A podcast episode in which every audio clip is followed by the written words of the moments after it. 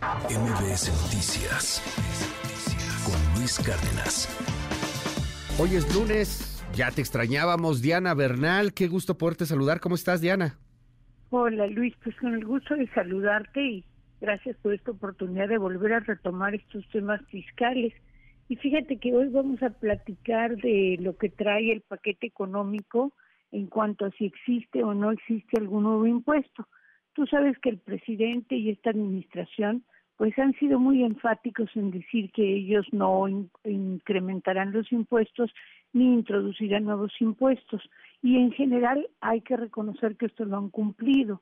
Sin embargo, sí están incrementando en este paquete económico, en la ley de ingresos de la Federación para 2024, la tasa de impuesto sobre tus rendimientos, intereses por inversiones, depósitos o ahorros que tengas en los bancos. Porque debemos recordar, Luis, que en México todo ingreso de una persona física paga impuesto al fisco.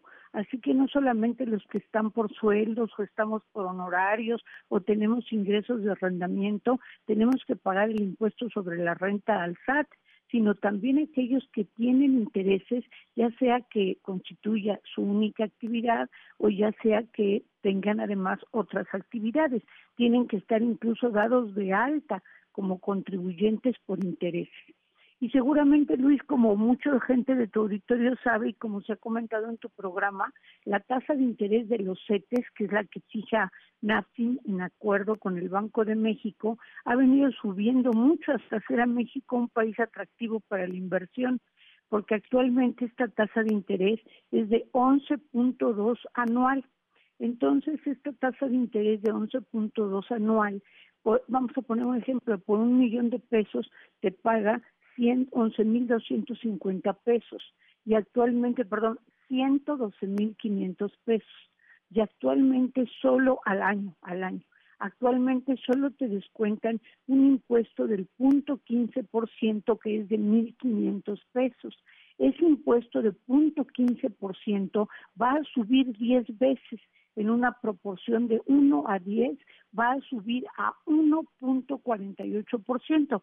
O sea, poniendo el ejemplo de un millón de pesos, con la tasa de CETES te pagan 112.500 menos 1.500 actualmente por interés, ahora el interés va a pasar a 14.800 y así lo podemos hacer para ahorradores que tengan 100.000, 10.000, 20.000. La proporción es tan alta que es por cada peso que te retenían de impuesto, ahora te van a retener 10 pesos, lo que de manera efectiva va a bajar la tasa de interés que te paga CETES, que si se mantiene como es la proyección en 11.2, pues se va a tener que ver reducida por 1.48, que prácticamente es 1.5.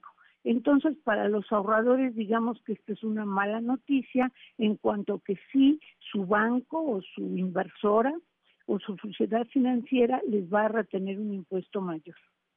Pues ahí está el tema, Diana. Para más información y dudas, que te sigan en tus redes sociales.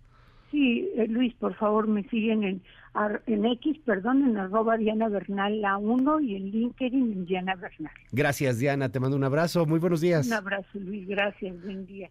MBS Noticias con Luis Cárdenas.